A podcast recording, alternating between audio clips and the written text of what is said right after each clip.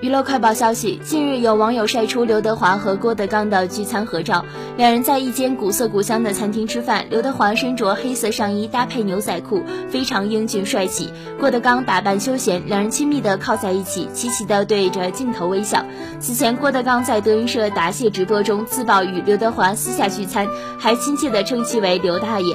是的，没有叫错称呼。刘德华一九六一年出生，郭德纲一九七三年出生，但是完全看不出两人其实相差十二岁。网友调侃两人都是德字辈的兄弟，期待两位什么时候能够破次元壁合作。